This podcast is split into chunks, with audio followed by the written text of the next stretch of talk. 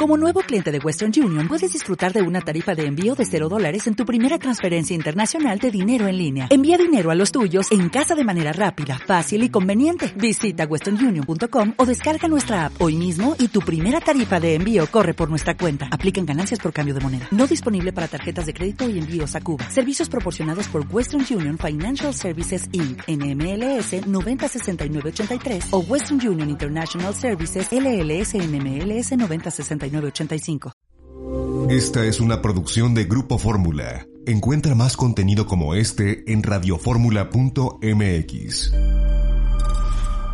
Yo los saludo, soy Eduardo Ruiz Gili, aquí en Grupo Fórmula, radio, televisión, internet y redes sociales, desde la ciudad de Cuernavaca, Morelos. Allá en la Ciudad de México, Laura Brujés. Hola, muy buenas tardes, Eduardo, a toda tu audiencia. Saludos a José Luis, Guillermo, Francine en el estudio. Buenas tardes, arranquémonos. José Luis Romero Hicks, ya te ganaron con el saludo lambiscona a nuestra productora. Bueno, yo, yo solo saludo muy especialmente a Francine. Nunca se me olvida la audiencia, por supuesto, y mucho menos a mis colegas Laura y Guillermo. Y bueno, pues a ti también. Gracias, lo aprecio mucho.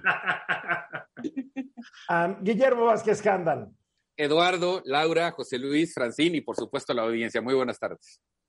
Bueno, ayer fue el Día del Maestro y yo mi columna de hoy la dediqué a recordar a aquellos maestros que siento que más me apoyaron durante mis años escolares, sea primaria, secundaria, preparatoria, licenciatura o maestría, o los que más influyeron en mí o los que mejor supieron compartir sus conocimientos conmigo.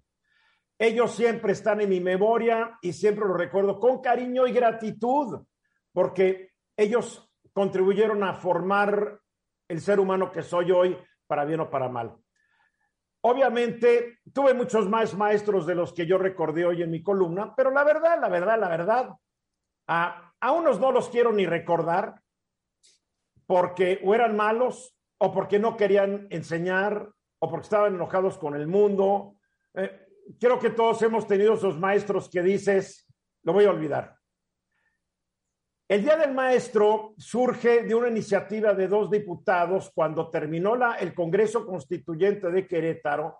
En septiembre del 17, dos, dos diputados dicen, deberíamos tener un día para honrar a los maestros y dicen, debido a la injusticia prevaleciente con los profesores, es importante honrar y dignificar su labor. Y qué bueno.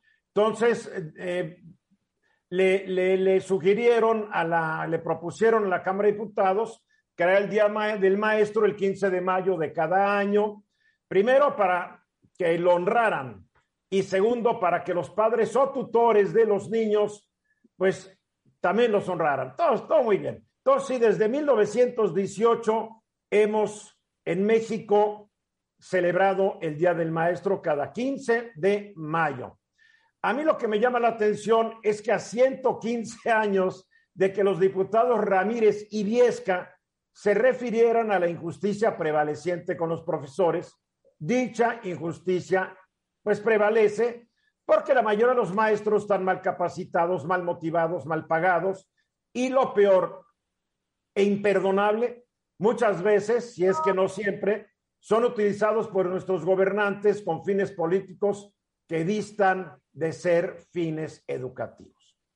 Esta mañana en la conferencia de prensa del presidente Andrés Manuel López Obrador, pues se anunció aumento a los sueldos de los maestros Ustedes sabían que los maestros de primaria, y así lo dijo el secretario de Hacienda, Rogelio Ramírez de la O, el que presentó el plan, los maestros que se encargan de los niños, los así lo dijo, 49 mil profesores, salarios de maestros y maestras que son los formadores iniciales de la niñez, tienen salarios menores a 12 mil pesos.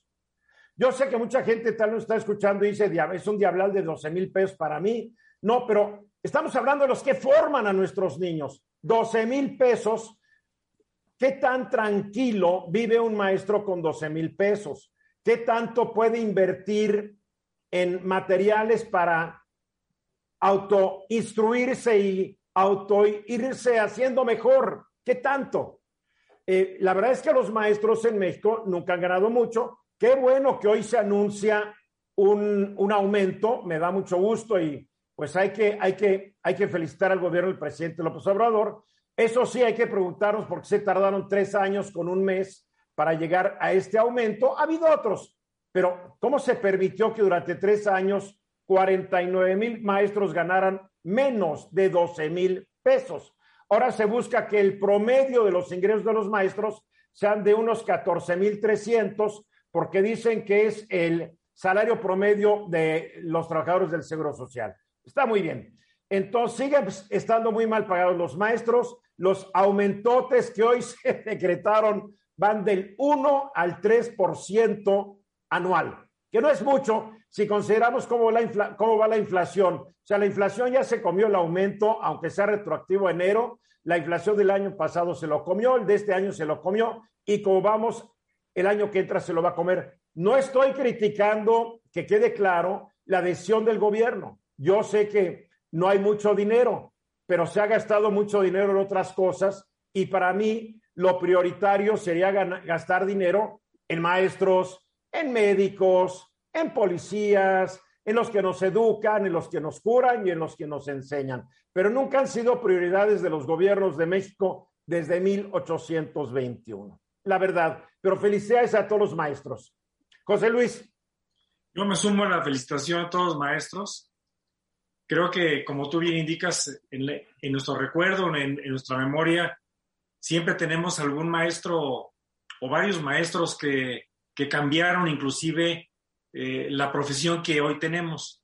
Yo tuve, en mi caso, soy producto de la educación pública en México. Desde la primaria tuve excelentes maestros, eh, tanto hombres como mujeres.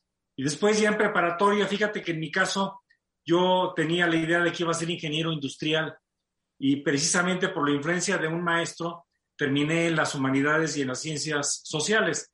Entonces, efectivamente, todo el mundo o tenemos un familiar que es maestro, o en nuestro caso somos maestros también de diferentes niveles educativos, pero sí yo me congratulo de conocer, fíjate que yo tuve en mi historia, eh, la verdad no tengo en la memoria maestros que yo dijera este, no merecían serlo. Claro que tuvimos favoritos, pero me considero una pues persona con suerte. Oye, fuiste un privilegiado y te estás viendo como el político que eres.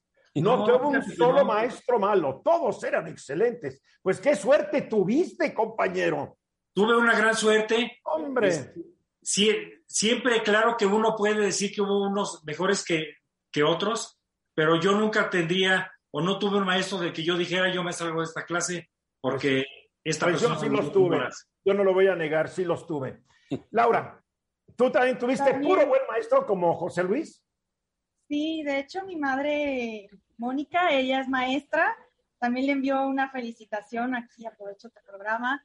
Eh, aprendí, pues, la veo como profesora también, digo, o sea, en la dinámica del día a día, lo que tienen que hacer, cómo preparar sus clases, sobre todo eh, en primaria y preescolar, que es, es, lo más complicado. Y bueno, yo la verdad... Y lo, y lo peor pagado y lo peor pagado justamente en ese sentido sí estoy de acuerdo con la medida que adoptó el, pues el gobierno federal y que presentó el benemérito de Hacienda el día de hoy en la conferencia mañanera, porque hay un informe de la OCDE donde dice que los maestros en México ganan la mitad de lo pagado en Estados Unidos y Canadá y enseñan el doble. Bueno, a esto nos vamos también de que México es el país con las tasas de productividad laboral más bajas, pero que más trabaja. Entonces, también los maestros sufren esta, o sea, resienten esta parte y están en los datos. Ese informe es de 2020, está tan alejado, pero pues hay que mencionarlo y, y, reconocérselo a los maestros y a las maestras. Guillermo, tú también fuiste afortunado y todos tus maestros fueron de antología. No, a mí sí me tocó de todo un poco. Este, obviamente algunos los recuerdo con mucho cariño y con mucho reconocimiento. Pero lo que sí lamento, digo, felicitándolos a todos ellos, lo que sí lamento es esta perversión histórica que siempre hemos tenido en, en la parte política hacia los sindicatos de los maestros, como tú bien dijiste, para utilizarlos como elementos políticos y no reconocerles su importancia y su labor. Y su independencia. Pero en fin. Bien, felicidades a los maestros, felicidades al gobierno federal que hizo un esfuercito para subir los sueldos. La pregunta queda, ¿por qué no se hizo desde el primer mes de gobierno y no hasta ahorita? Pero bueno, más vale tarde que nunca.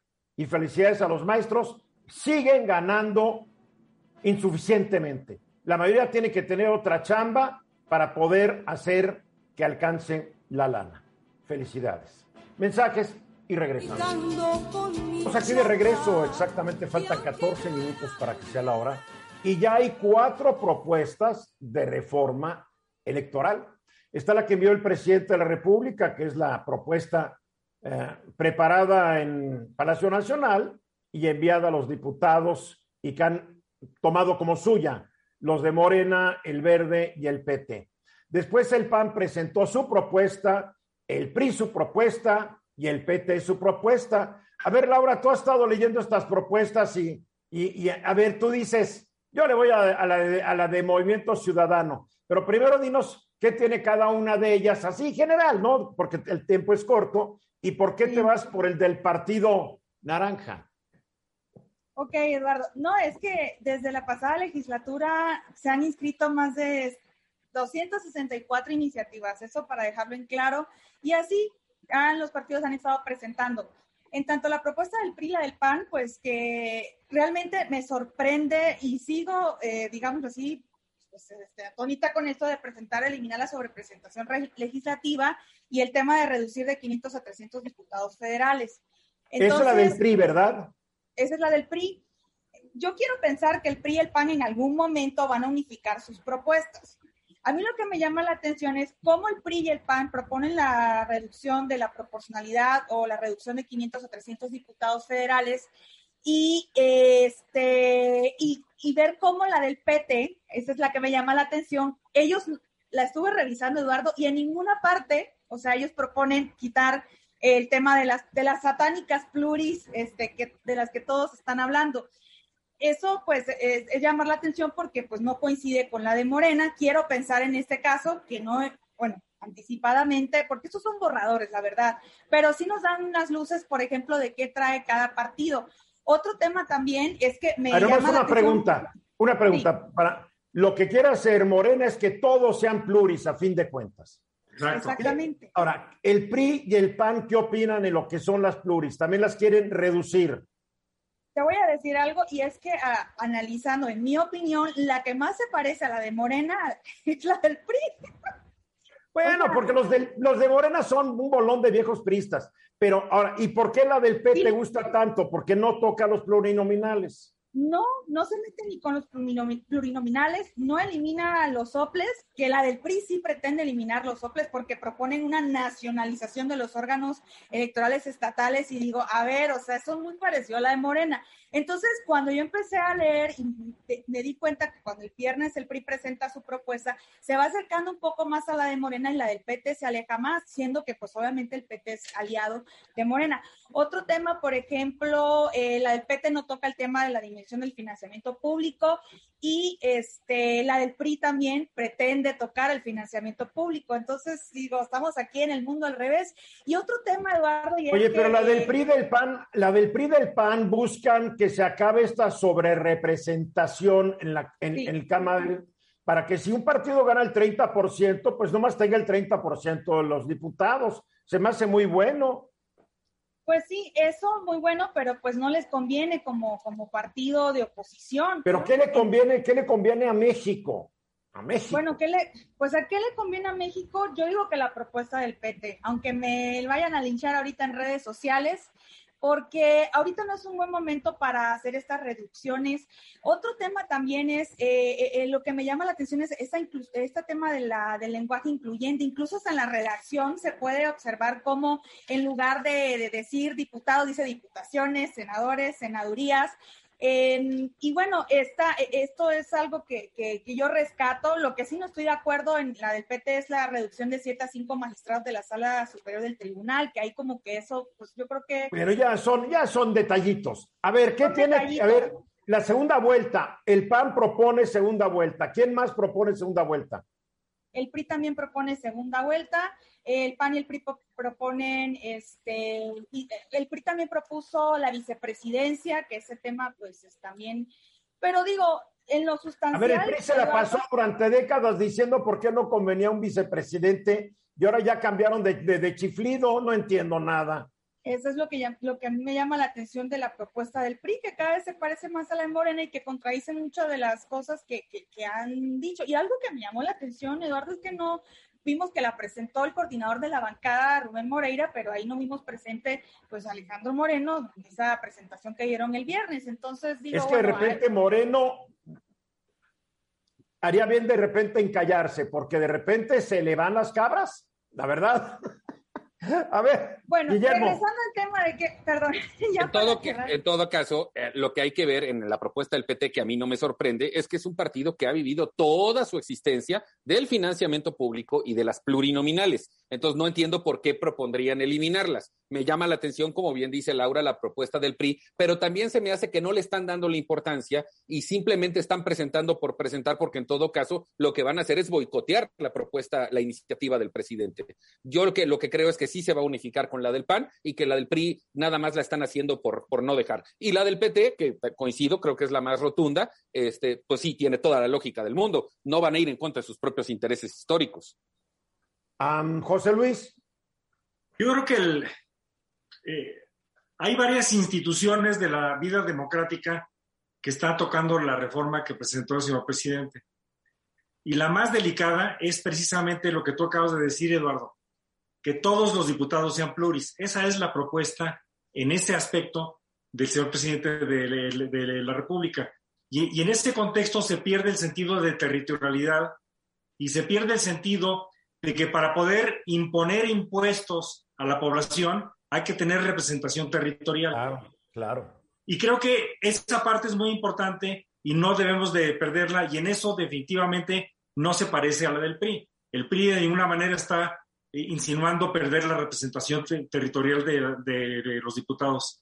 Me parece que la, parte innovadora, la, la, parte de la vicepresidencia hay que discutirla, hay que entenderla porque tendría un rol importante ante, el Congreso, parecido a cómo es el vicepresidente en Estados Unidos y tiene su voto este, especial para romper empates en el Senado. En fin, creo que eso sería eh, interesante, pero se me hace más gringo que, que, otra cosa. Pero yo creo que lo que sí sería interesante discutir a fondo es el tema de la segunda vuelta. No me gusta la simultaneidad que propone el PAN, Creo que la segunda vuelta debe de ser un ejercicio de reflexión entre la primera y la segunda vuelta. No creo que por ahorrar dinero este, sea posible hacerlo de manera simultánea. Yo creo que debe haber segunda vuelta no solamente para la elección del Ejecutivo, sino para hasta el Congreso. Así debería ser para que siempre los que ganen sean por mayoría. Porque hoy tenemos un gobierno que ganan los de la minoría más grandota y por eso tenemos una crisis de gobernabilidad. No nos hagamos tontos. Me gusta lo de reducir el número de diputados, pero todavía no sé a cuántos debería quedar. No estoy de acuerdo en eliminar los plurinominales, que son fundamentales para representar a las minorías. Creo que esto de la sobrerepresentación es un abuso del poder y esto se implantó cuando el PRI tenía el poder y decía, vamos a estar siempre arriba. En fin, empieza la discusión, empieza el debate. Laura, para concluir, y concluyo con lo que le conviene a México. Limitar la proporcionalidad solamente beneficiaría al, que esté en el poder, independientemente del partido que esté, para que no se vea como algo de que hay que morena. Después de la 8, de la, de la 8, de la hora, ¿dónde ando? desde Culiacán, Sinaloa, me acompaña esta tarde el gobernador de ese estado, Rubén Rochamoya, de extracción morenista, pero se, se echó una puntada que yo creo que no hay periodista en México que no lo admire. Eh, el 9 de mayo le mandó a todos los titulares de las secretarías y entidades administrativas de su gobierno, del gobierno del Estado, a que formularan, y así lo, lo dijo, legal desestimiento de cualquier acción interpuesta en contra de personas que ejercen el derecho a la libertad de expresión a través del periodismo, y les dio 48 horas para que se desistieran aquellos miembros de su gabinete, de su equipo, a, demandar periodistas. Uno no le hizo caso y, y, se tuvo que ir a su casa. Que nos explique esto. ¿Cómo estás, Rubén? Muy bien, Eduardo. Me da mucho gusto saludarte. Ya te estaba diciendo fuera del aire que yo te sigo, que soy un hombre que conozco tu periodismo y que creo que tienes una gran eh, historia en él y, mucho reconocimiento de mi parte. Muchas gracias, Rubén. Aprecio mucho lo que dices. Gracias. Mira, eh, eh, vámonos, a, lo que yo aprecio de lo que tú hiciste.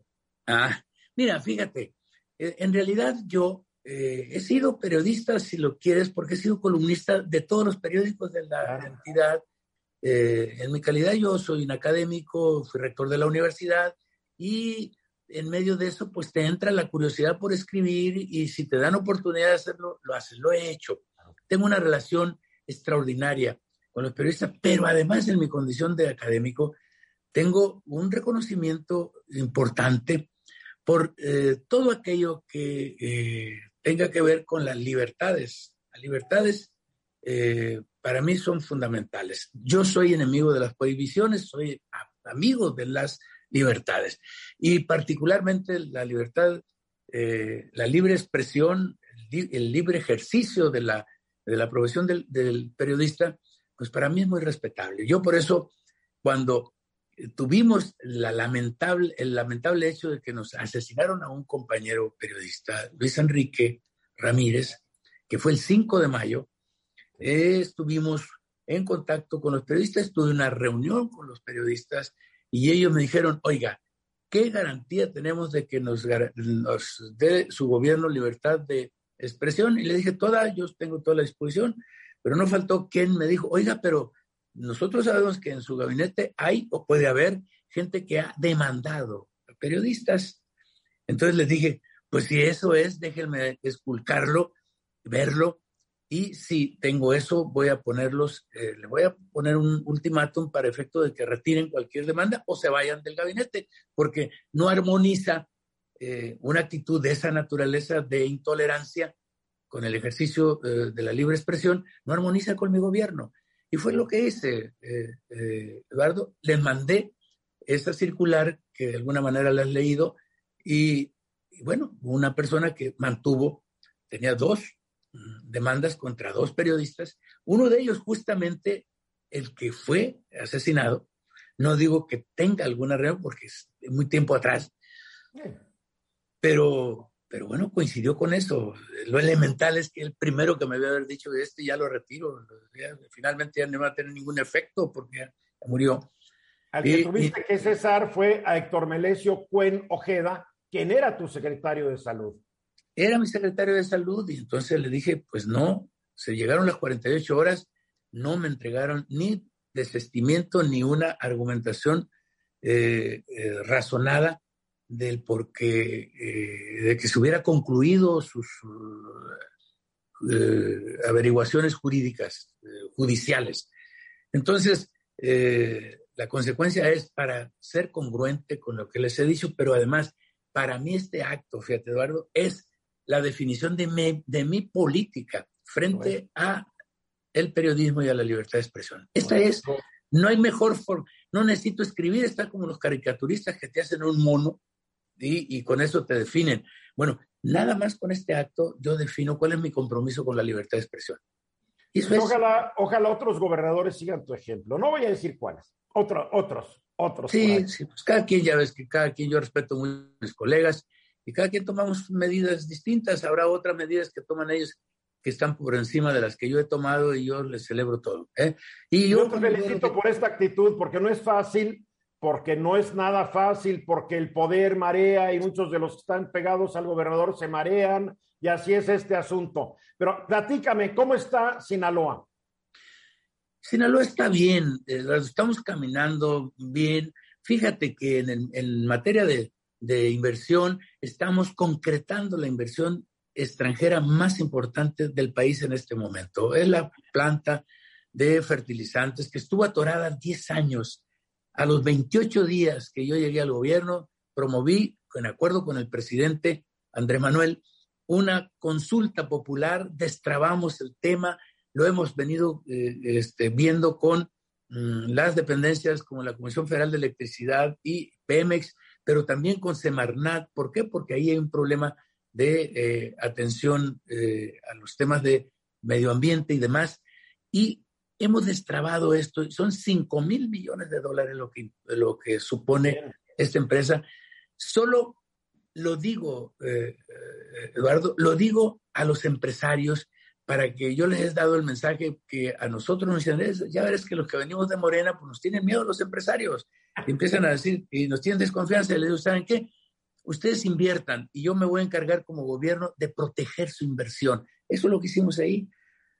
estaba una planta, eh, una minera, que tenía 19 meses en huelga, eh, bueno, pues vino la secretaria de Economía, eh, eh, Cloutier, y fuimos y, juntos alentamos la, el levantamiento de este, de, este movimiento. Está trabajando la empresa, se anunció una inversión extranjera importante más en, la, en, el sector minero y nos genera eso confianza y mandamos mensaje al extranjero.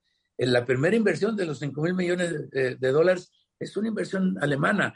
Eh, esta es una inversión canadiense. Oye, y, una planta de fertilizantes que no podría ser el mejor momento cuando la guerra ruso-ucraniana ha parado la producción o la exportación de fertilizantes de uno de los principales productores del mundo, que es Rusia. Sí, claro, entre Ucrania y Rusia tienen el 28% de la, de, la, de la, producción de, de, fertilizantes en el mundo. Entonces tienes muchísima razón. Bueno, pues eso lamentablemente coincidió, ojalá que no hubiera habido eh, eh, esta, esta guerra, pero ha coincidido. Y para nosotros, Eduardo, que somos eh, agricultores, tenemos 800 mil hectáreas de riego, sembramos todo, pero nosotros pudiéramos aumentar mucho la productividad si tuviéramos fertilizantes. El presidente ha lanzado justamente en la lucha por conseguir la autosuficiencia alimentaria este programa de eh, convocar a los productores a que produzcan mejor, pues una de las mejores maneras es incorporando a los factores de la producción mayores facilidades. Uno de los factores de la producción para nosotros es el fertilizante. Entonces, es fundamental. Eso te lo en, en el área eh, eh, económica. En el tema de la seguridad, Hemos bajado los índices, particularmente el, índice de homicidios dolosos, hemos bajado el 25% a lo que va en mi gobierno. En el caso de feminicidio, hemos bajado el 45%. ¿Cómo le has hecho? ¿Cómo lo has podido hacer? Hemos estrechado la coordinación de todas las corporaciones y hemos trabajado en, desde el punto de vista preventivo. Entonces, yo me reúno diariamente con todas las eh, corporaciones del Estado y estamos planeando, investigando por qué ocurren los crímenes, dónde están las causas, cómo podemos este, eh, desalentarlos, etcétera. Eh, entonces, hay una coordinación muy buena, el ejército, la marina, este, la Guardia Nacional, nosotros, eh, etcétera. de tal manera que eso nos ha permitido tener presencia de la autoridad en el Estado y esa presencia ha desinhibido el, crimen.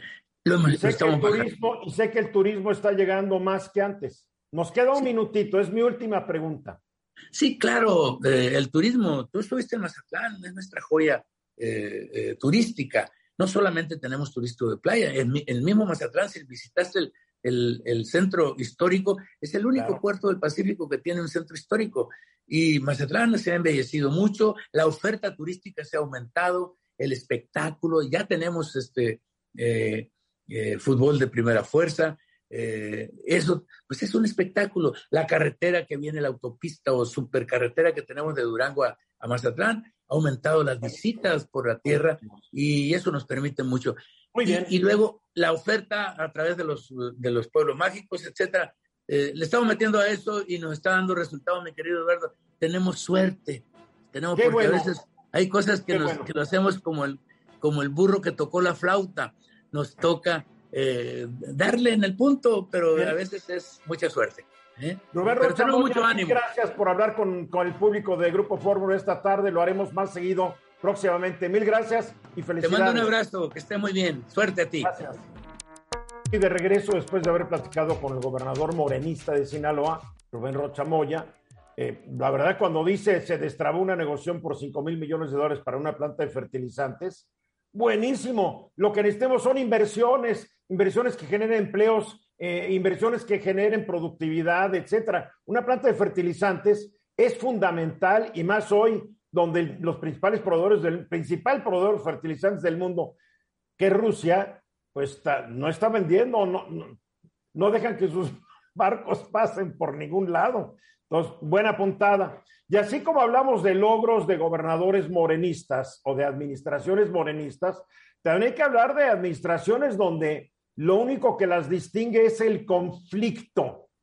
Y una de estas administraciones es la de Veracruz, donde el gobernador Cuitlao García ha estado, se ha pelado con el presidente del Senado, con el líder de los senadores de Morena, Ricardo Monreal, eh, se ha peleado con los periodistas, con algunos, no sé con cuántos, pero ahora hay una nueva puntada del gobierno de, Veracruz, mi querido Guillermo, y la, la, gente está muy enojada.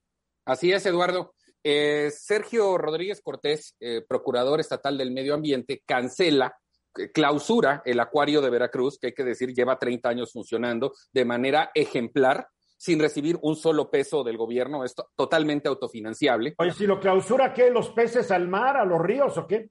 Es gran pregunta porque hay que seguirle dando mantenimiento. Bueno, el motivo aparente de la clausura, porque no lo ha querido decir formalmente, es que hace tres años se llevó a cabo una fiesta en las instalaciones del acuario. Y efectivamente, hubo, una, hubo una ceremonia íntima, privada, para premiar a los trabajadores por su antigüedad y su desempeño. Eso fue todo. Pero hay algo en la ley que prohíba hacer un evento en el acuario, máxime que el acuario no percibe un solo centavo, como tú lo acabas de decir, del gobierno del Estado. Pues no, no existe ningún delito que tipifique para clausurarlo y en todo caso no es la Procuraduría del Medio Ambiente la que tendría que hacer. El caso es que lo clausuran con un objetivo, según la opinión de los líderes empresariales y de los principales líderes de opinión de Veracruz, que tiene que ver con los recursos que el acuario genera, que recibe más de 900 mil turistas al año y que, por supuesto, como es autofinanciable, pues solamente paga IVA e ISR. Hay un antecedente de que Fidel Herrera en algún momento le quiso meter mano a esos recursos y ante el rechazo social, no solo no lo hizo, lo blindó de manera legal para que sus sucesores, en este caso Javier Duarte y Miguel Ángel Yunes, no tuvieran esa tentación en la que ya cayó Cuitlagua García en un hecho. a ver, eh, si estoy entendiendo bien, Cuitlagua García quiere la lana que deja el acuario. Ah, quiere el acuario no expropiarlo, pero sí, sí, liquidar el fideicomiso como ya se ha hecho. Bueno, eh, es una forma de decirlo es liquidar el fideicomiso, hacer uno nuevo en el que el gobierno del Estado sea la voz cantante quien dirija. Hoy lo hace un grupo de empresarios a través de un patronato, científicos, y el dinero que se genera de las entradas es para mantenimientos, para mejoras, para investigación científica. Y ese acuario está al día, está en perfectas condiciones, es un orgullo de los veracruzanos, es probablemente la principal atracción turística del puerto. Y hoy vemos una vez más una ocurrencia de, de la 4T, en este caso del gobernador García, de quererse apropiar de ese dinero para quién sabe qué usos y seguramente después dejarlo abandonado. Y entonces sí, como dices tú, ¿qué hacemos con todas las especies que están ahí, con la investigación científica y sobre todo, pues esta afrenta a la sociedad veracruzana que ya el día de ayer domingo provocó marchas y manifestaciones en contra de esta, de esta medida?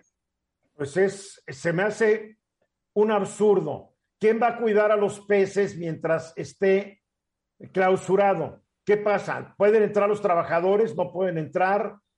O sea, estos peces eh, son especies muy delicadas, están en, un medio artificial, no están en el mar, están en un acuario marino que hay que mantener los niveles de salinidad, las temperaturas, etcétera, etcétera. Y cualquier descuido, pues vamos a acabar con un acuario lleno de peces muertos, eh, lo cual digo, no creo que sea lo más agradable para, para nadie, y menos para los peces. De momento entiendo que sí están permitiendo que el personal siga laborando, está clausurado al público, evidentemente en lo que definen cómo extinguir el fideicomiso y tomar el control, pero va a pasar exactamente lo que estás diciendo. Si ellos quitan al patronato, que lo ha hecho muy bien durante 30 años, para entrar ellos a administrar, pues líbrenos el señor de a quién van a poner al frente, seguramente algún ingeniero en sistemas o así como hacen en la 4T, que mandan precisamente a lo contrario de lo que debe de ser, para abandonar esto que es un modelo de autogestión, no solo económica, social. A ver, yo aquí tengo los datos. El acuario tiene una forma, bueno, hay muchas peceras, pero lo que es la pecera arrecifal, que es como un arrecife, tú vas caminando y ves eh, eh, ocho metros de largo, creo que es muy largo, y vas viendo corales, vas, vas viendo 20 especies de peces, tiburones gatos, meros, rayas blancas o de espina, barracudas, sábalos y decenas de miles de cardúmenes multicolores.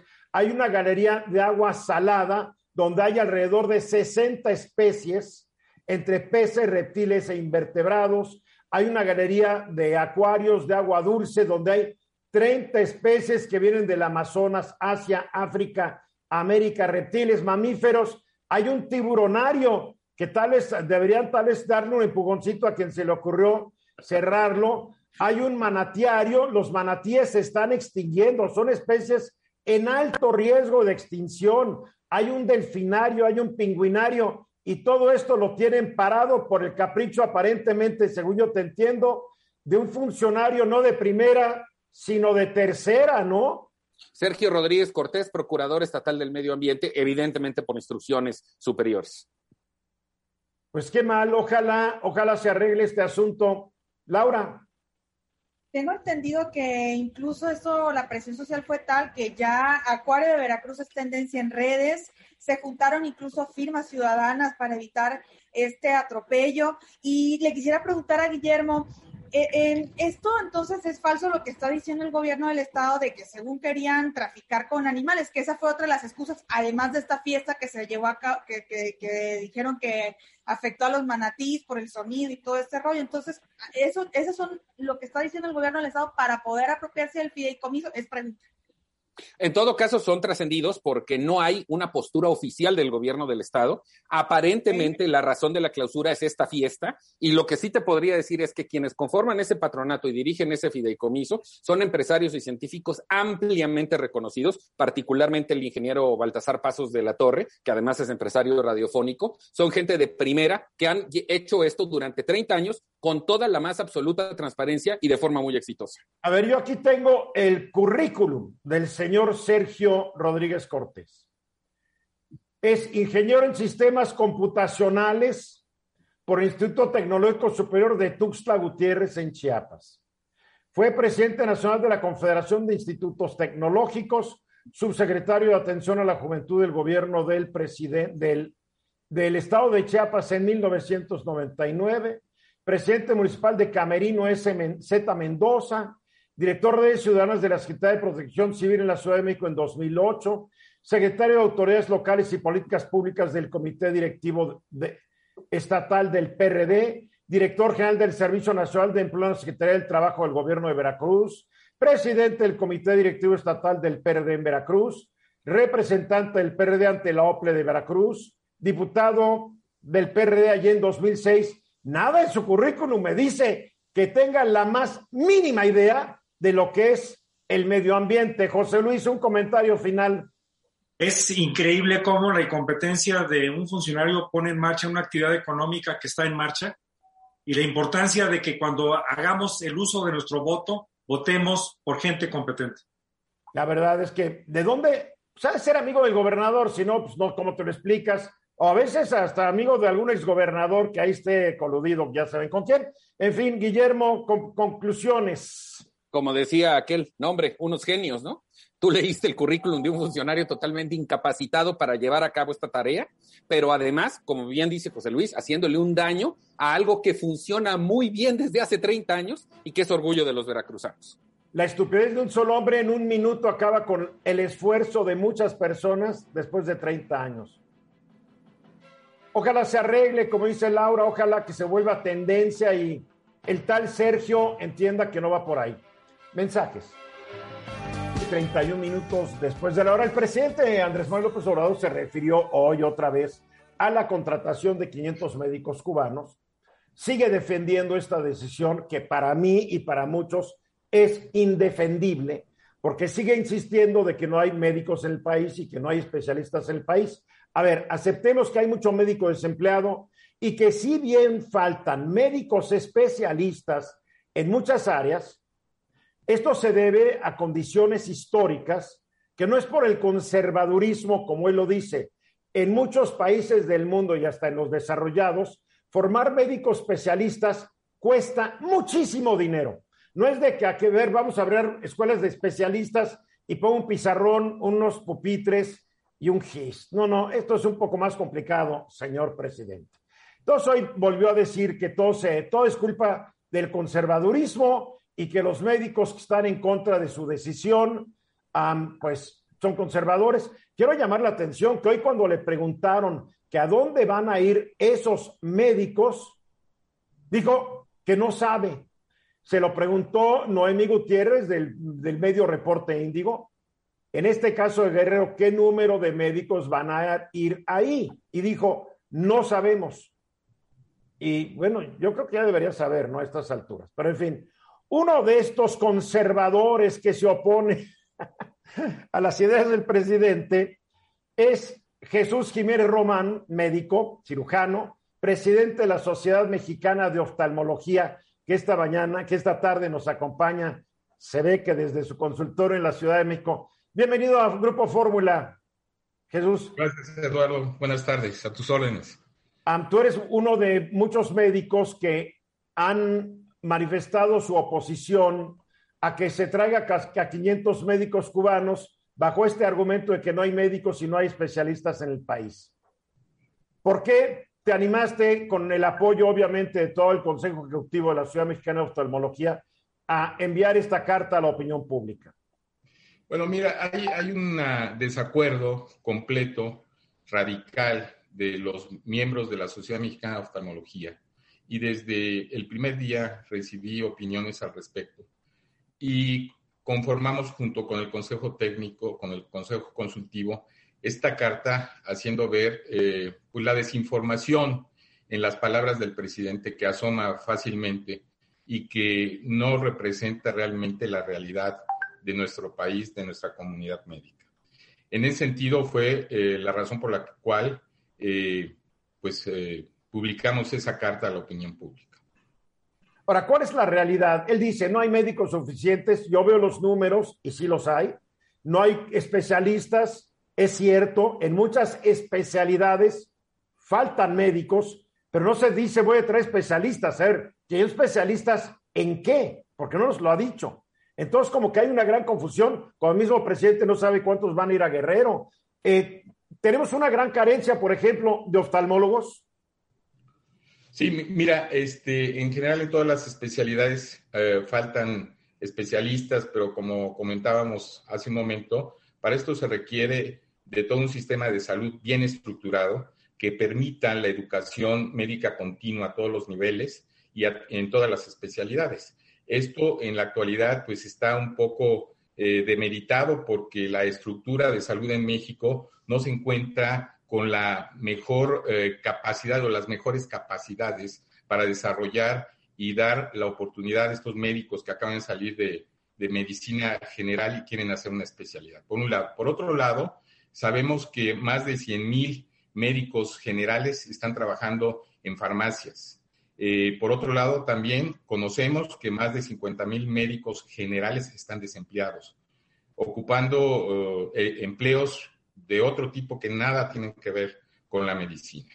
Desde el punto de vista de lo que es oftalmología, pues sí, somos más de 4.000 médicos en todo el país, oftalmólogos especialistas de diferentes universidades, de diferentes escuelas de oftalmología, pero vale la pena aquí decir que la oftalmología en, México, en México tiene una historia muy importante. Tenemos la Sociedad Mexicana de Oftalmología, tiene más, eh, va a cumplir 130 años de fundada. Es la más antigua de nuestro país. Y en ese sentido, vale la pena también subrayar que la academia representa uno de nuestros más altos valores.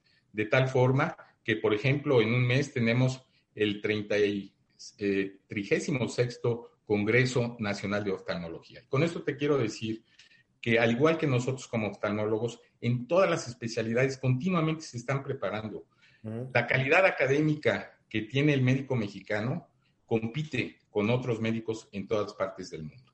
Si nosotros, como lo decía en la carta, o si los médicos en general no tenemos la, oportunidad de desarrollar más nuestras capacidades, es por la limitada eh, infraestructura que tiene a veces nuestro sistema de salud.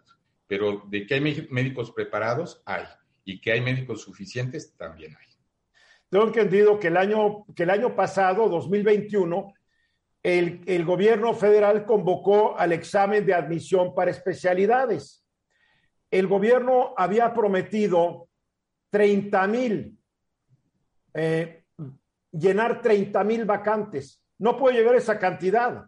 Creo que llegó a 19 mil, fue la oferta que el gobierno pudo darle a los médicos generales que compitieron por una especialidad. Yo, la gente a veces ignora qué implica en infraestructura, en recursos materiales y humanos y económicos, generar un sistema de especialidades. Se necesitan hospitales especiales, o sea, no es eh, como a veces el presidente cree que, ya lo dije, un pizarrón, un gis y un pupitre y ahora te voy a ser especialista en oftalmología, ¿no? No, este, realmente se requiere de toda una infraestructura, de todo un sistema que no solo va desde el punto de vista tecnológico, sino de desarrollo académico, de profesores, de una plantilla de profesores que, que nos puedan realmente dar estas eh, capacidades a los médicos en formación. Y, y, representa también eh, nuevos objetivos en términos de la tecnología que está en avanzada. La pandemia nos marcó terriblemente y nos está dando una visión diferente en términos de medicina para ver las diferentes enfermedades también en forma diferente. Necesitamos eh, mayor tecnología y necesitamos un sistema mucho mejor estructurado para poder afrontar todas estas secuelas, que no solo médicas, sino dentro del ámbito del sistema de salud, dejó la pandemia. Tengo entendido que muchos médicos especialistas que aceptaron y fueron contratados para trabajar en hospitales COVID, pues fueron despedidos a pesar de la promesa de que todos iban a tener un trabajo después de la pandemia. No sé por qué el gobierno y el presidente no están contabilizando dentro de estos activos de médicos especialistas a los que han corrido el sector salud ahora que ya dice que no hay pandemia. Sí, definitivamente eh, muchos de estos médicos se quedaron sin trabajo después de la pandemia.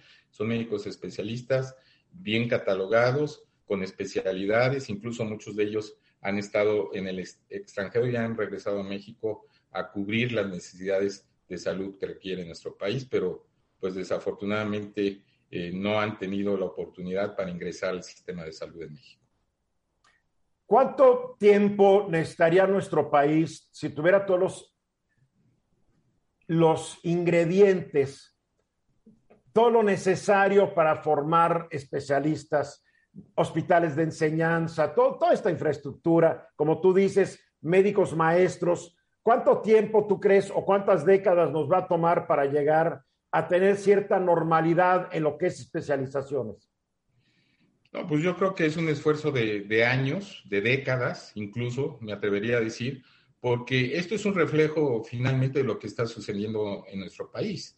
O sea, en cada área de nuestro país estamos eh, retrasándonos, estamos eh, limitando nuestro crecimiento y lo mismo sucede en, el área médica en general. Entonces, necesitamos retomar como, como país, como individuos, pues eh, esta, esta capacidad o estas capacidades para desarrollar mejores y más bien formados especialistas en nuestro país. Yo creo que esto se lleva décadas, pero mira, más que, más que eso, yo sí quisiera eh, subrayar que finalmente si los especialistas y las sociedades eh, de especialidad de todo el país hacen su trabajo como lo estamos haciendo, creo que no vamos a tener eh, un problema en términos del trabajo que nosotros como especialistas, como académicos, como maestros estamos haciendo ahora. Yo creo que ese es nuestro grano de arena. Hay que seguir trabajando, lo demás, pues, está fuera de nuestro alcance, pero las actividades que nosotros hacemos actualmente, como enseñar, eh, como dar eh, una cátedra, como eh, ayudar en cirugía a los que se están preparando, capacitando, pues es nuestra labor y tenemos que Muy bien. Pues Jesús, felicidades por la carta, es muy valiente y está redactada en términos muy respetuosos para que después no digan que son ustedes conservadores e irrespetuosos. Jesús Jiménez Román, presidente de la Sociedad Mexicana de Oftalmología, mil gracias por haber estado esta tarde conmigo y con Grupo Fórmula. Gracias, Eduardo. Hasta pronto. Gracias, hasta pronto. Y nosotros vamos a ir a unos anuncios y después de esos anuncios regresamos con todo el equipo aquí.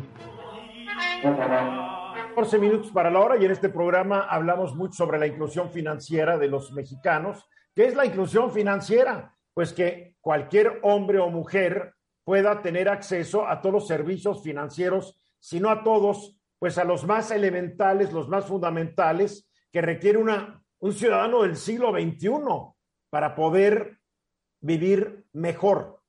Los servicios financieros permiten tener más tranquilidad, permiten que la gente pueda realizar sus trámites en donde el dinero está incluido ahí eh, con mayor facilidad. Y en México, pues todavía falta, todavía falta. Ya lo hemos manejado y esta tarde eh, José Luis Romero Hicks nos trae los resultados de una encuesta recién elaborada por la Comisión Nacional Bancaria y de Valores.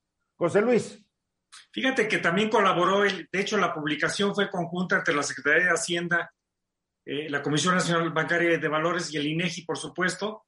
Y el viernes pasado ya conocimos lo que es la cuarta encuesta, precisamente, eh, que se llama Encuesta Nacional de Inclusión Financiera.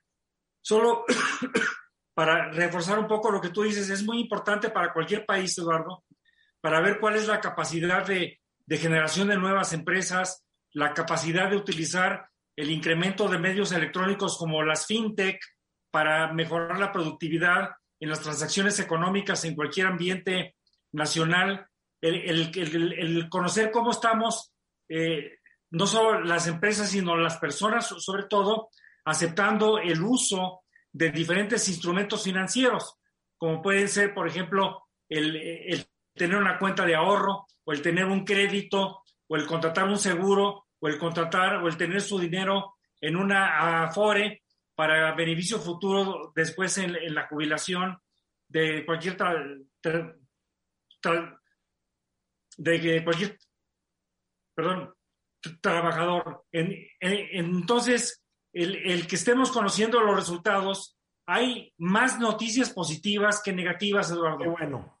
Cuáles son de las, de, de las positivas es que bueno eh, más de 56 millones de mexicanos y aquí todo el, ejercicio metodológico maneja mexicanos de 18 a 70 años de edad, eh, que es el universo de estudio en este tipo de encuesta desde el 2013 que se inició la primera encuesta. Entonces, más de 56 millones de personas tenían algún tipo de producto financiero, una cuenta de ahorro, un eh, dinero en su afore, un seguro o un crédito, y este es un avance porque en el 2018 eran 54 millones. Es un avance del 5% apenas tres años que representa un camino en la dirección correcta.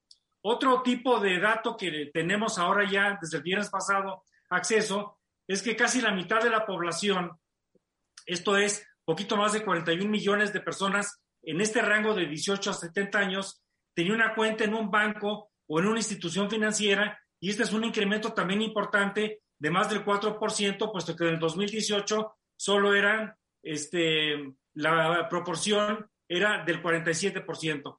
Entonces, eh, los rasgos no todos son positivos. Desafortunadamente, en materia de género, ahí se ve todavía una grave distancia. Cuando vemos el porcentaje de hombres y de mujeres en cada una de, este tipo de variables, y solo voy a mencionar uno donde hay una gran brecha, resulta, Eduardo, que el 42% de las mujeres eh, tenían una cuenta de ahorro formal y eh, en el caso de los hombres es de más del 56%. Es casi 14 puntos porcentuales de distancia entre los hombres y las, y las mujeres en las cuentas de ahorro. Son un diablal de mujeres, son millones de mujeres.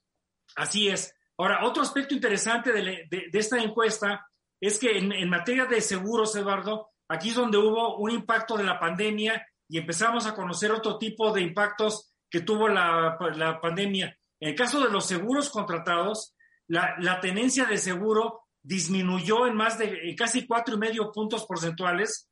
Este, los datos de esta encuesta muestran que en el 2018 eran 20 millones de personas que contaban con un seguro y esta cifra disminuyó a 17.6 millones de personas que es una caída, repito, de 4.4 puntos porcentuales. O sea, esta, caída se debe, esta caída se debe a que ya no podían seguir pagando.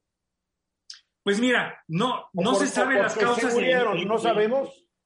Pero es una buena conjetura. Yo creo que sí sabemos, porque sobre todo en la época donde más requieres un seguro, que fue durante la pandemia, paradójicamente fue cuando disminuyó precisamente el, el acceso o el compromiso con, con, con los seguros. Pero la caída de las mujeres que tienen seguro, que del, 2000, del 2018 al 2021 fueron más de 7 puntos porcentuales, del 23 al 16%, es de escándalo, porque entre los hombres, pues la baja fue del 28 al 26, apenas dos puntos. Las mujeres siempre salen peor libradas en todas estas crisis. ¿eh? Todo este tema de inclusión financiera en países en vías de desarrollo, como desafortunadamente es el nuestro, siempre la diferencia de género es importantemente, actúa importantemente en contra de las mujeres. Otro tema, por ejemplo, este, las personas que utilizaron algún canal financiero es un resultado positivo. Más del 70% del 2021 tuvieron acceso a algún canal financiero. Más de la mitad dijeron haber acudido a un cajero automático. Casi el 44% fueron a un establecimiento comercial a utilizar algún tipo de depósito o alguna transacción de, de tipo financiera y lo que, lo que también denota un cambio importante es que cada vez menos vamos a una sucursal bancaria, Eduardo. Solo el 41.5% dijeron que van a una sucursal bancaria.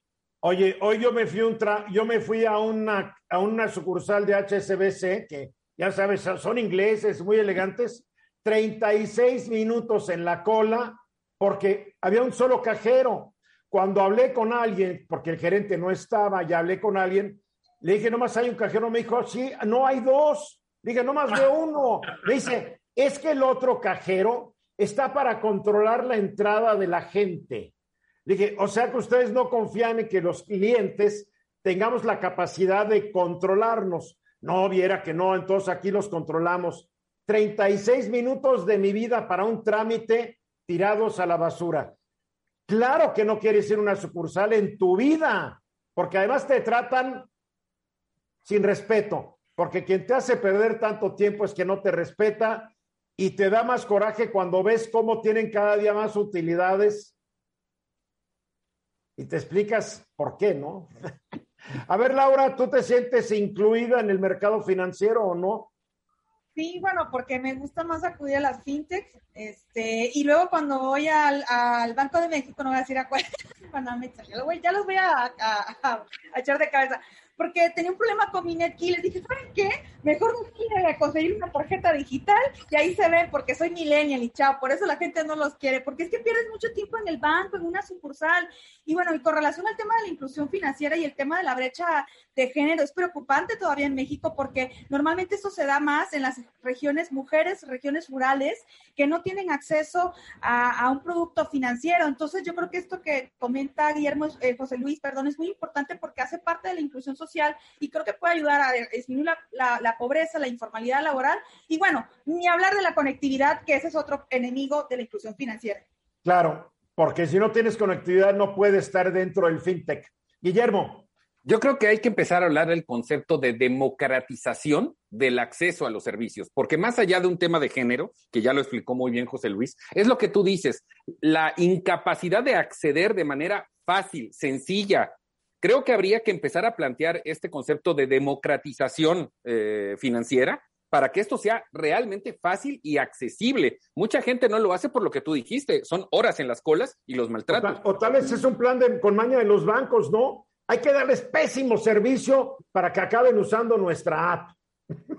y te siguen, de cualquier manera te siguen cobrando. Yo soy mal pensado, ¿eh? Te siguen cobrando de cualquier manera. No, y te siguen cobrando lo que no se atreverían a cobrarle a sus clientes en sus países de origen ante la tibieza de una autoridad mexicana que les consiente todo. Les pegan en una conferencia mañanera, pero a la hora de los trancazos, lo que usted diga, señor banquero internacional o nacional. José Luis, para concluir. Un dato revelador es que 66 de cada 100 personas llevan control de sus ingresos y de sus gastos. A mí sí me sorprendió lo alto de esta cifra. Yo esperaba mucho menor, pero bueno, en fin, creo que la inclusión financiera y con las fintech, eh, creo que las van a empezar a regular, pero es una manera de avanzar rápidamente el incremento de la productividad nacional. Muy bien, pues gracias José Luis Romero Hicks, gracias Guillermo Vázquez Cándal, Laura Brujés, gracias. Hoy desde dónde transmitiste, Laura? Desde mi casa. Ah, bien. Soy Eduardo Ruiz Gil y mañana de nuevo 3.30 los espero. Esta fue una producción de Grupo Fórmula. Encuentra más contenido como este en radioformula.mx.